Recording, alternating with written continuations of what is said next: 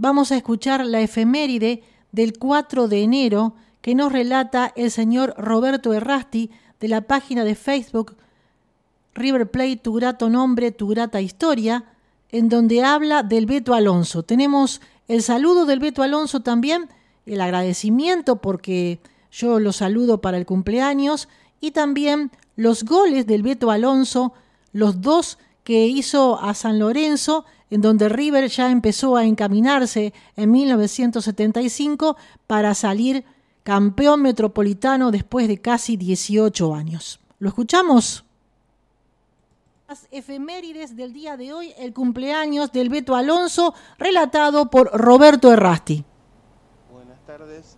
Habla Roberto Errasti de la página River Play, tu grato nombre, tu grata historia, con las efemérides del día de hoy para el programa de Susana Chantareto, River Pasión Millonaria, de la FM Emociones de San Nicolás.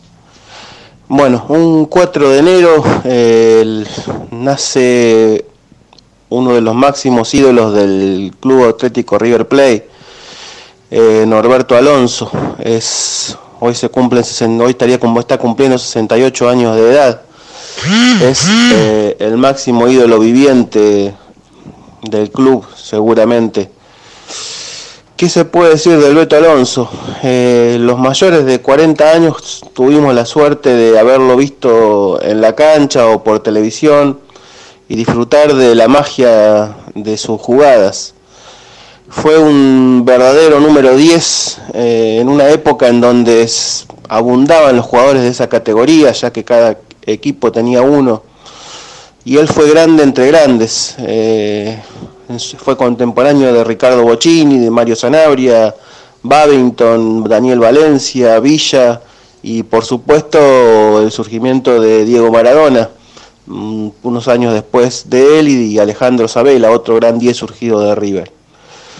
El Beto siempre fue distinto a todos los otros jugadores de River, ya desde su inicio, cuando arrancó jugando en el equipo de Didi en 1971, en su debut en la cancha de Atlanta.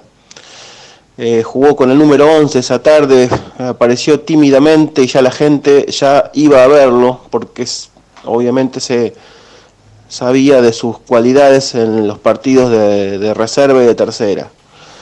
Su gran consolidación se dio al año siguiente, en 1972, donde todos recuerdan aquel gol que no pudo hacer Pelé frente a Independiente, eh, en un 7 a 2, donde Alonso convierte uno de los mejores goles que se haya visto en la Argentina, eh, en una jugada que Pelé había intentado en el Mundial de México pero sin poder concretarlo y Alonso sí lo logra. Luego en el 75 ya con la Ángel Labruna como DT, eh, el Beto fue fundamental para esa conquista y terminar con esos 17 años y meses de, frustraciones para River, siendo clave en el torneo metropolitano con sus dos goles a San Lorenzo el día de prácticamente se, se sella el campeonato o aquel golazo de tiro libre en la cancha de Boca eh, para el triunfo en ese 2 a 1 después de nueve años en esa cancha. Eh, siguió en River hasta finales de la Copa del 76, eh, luego tuvo un paso breve por el Olympique de Marsella en Francia y volvió en 1977 a River para coronar otra gran etapa en el club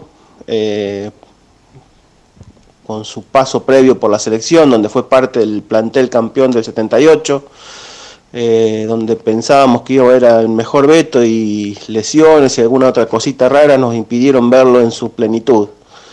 Eh, fue fundamental en el tricampeonato, sobre todo en el primer torneo en el Metropolitano 1979, con grandes goles a Independiente en las, en las semifinales y en la final a Vélez.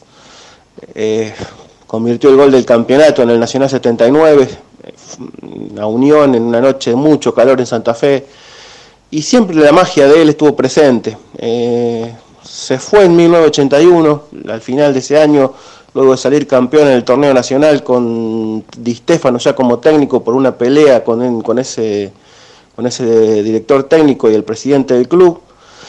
Y tuvo un exilio en Vélez durante dos años donde cada vez que se enfrentaba a River la hinchada coreaba su nombre y siempre se pidió por su vuelta. Eh, en 1984 se produce el retorno del veto, eh, gracias a la gestión de Hugo Santilli, que era el presidente y como eje de su campaña había prometido la vuelta de la Bruna como DT y la del veto con la 10. Así que lamentablemente lo de la Bruna no pudo ser por su sorpresivo fallecimiento unos meses antes, en 1983, pero sí la del Beto, que llegó al club a remediar su única deuda, que era la Copa Libertadores.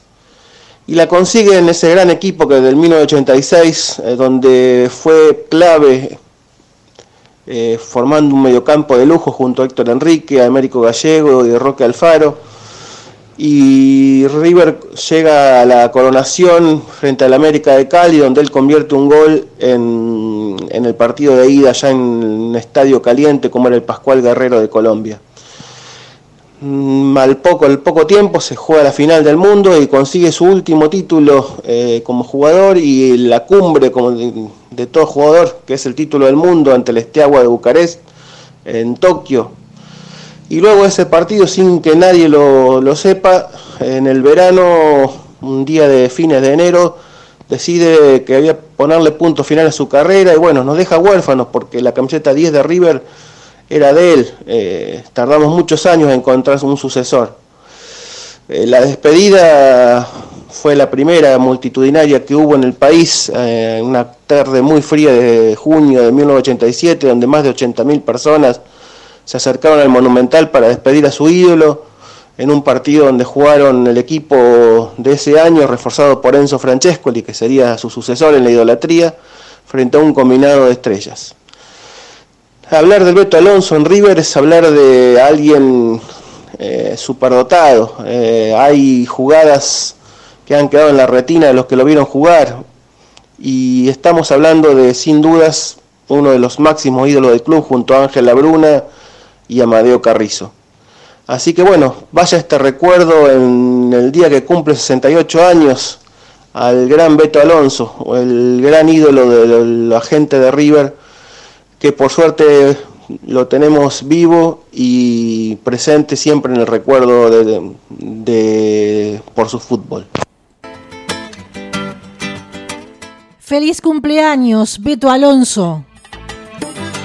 Hola Susana, bueno, eh, muchas gracias, eh, pero yo le quiero desear que tengamos al River ahí arriba como siempre y bueno, eh, también los quiero.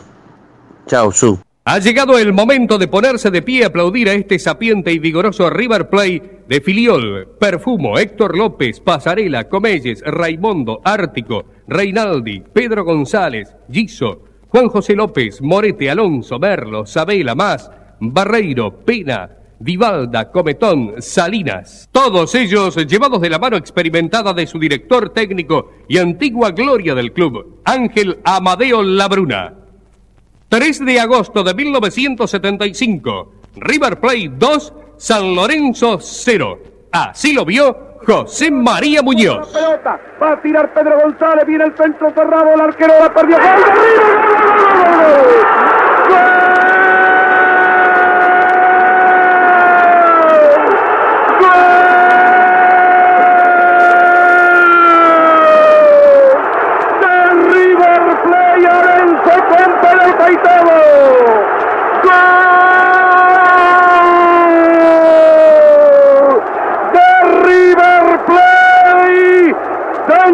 cerrado, se le fue el arquero arriba y entró Alonso con pelota y todo.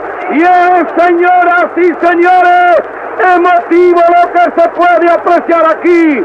Se abraza al público, lágrimas en los ojos, algunos desmayados y River le gana a San Lorenzo por 1 a 0 y el cemento vibró en el Monumental sobre el Río de la Plata. Va la pelota corta. Carga Beltrán por derecha. Se detiene frente a Merlo. Le quita la pelota a Juan José. Pasa al ataque Morete. Carga River. Va la pelota para Oscar Más. Avanza el puntero Alonso de Centro Pobas. Carga en diagonal. Juega para Juan José. Se va colocando Pedro González. Pelota para Alonso. Va tratando de entrar al área penal. Entró el área. Dio para Pedro González. Tiró. Quedó ahí. Va a tirar Alonso. Tiró. Pegó el arquero. Y la pelota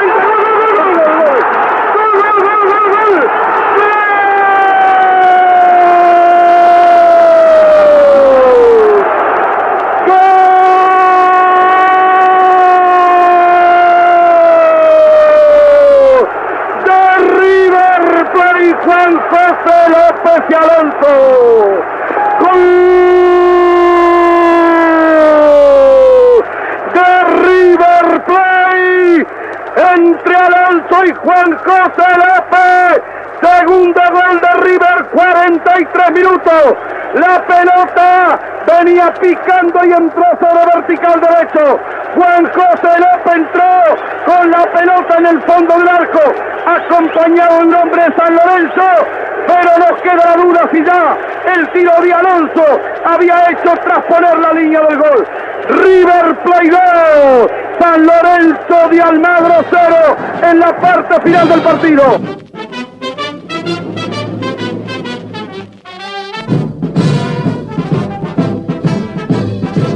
Y en el momento de aplaudir a los muchachos, que en este año 1975 inolvidable para un River Plate, que vuelve a inscribir su nombre en la Copa de los Campeones, mostrando opulencia económica y colosal dimensión deportiva, han sabido arribar a lo que quizá constituya la más brillante proeza riverplatense de la era profesional.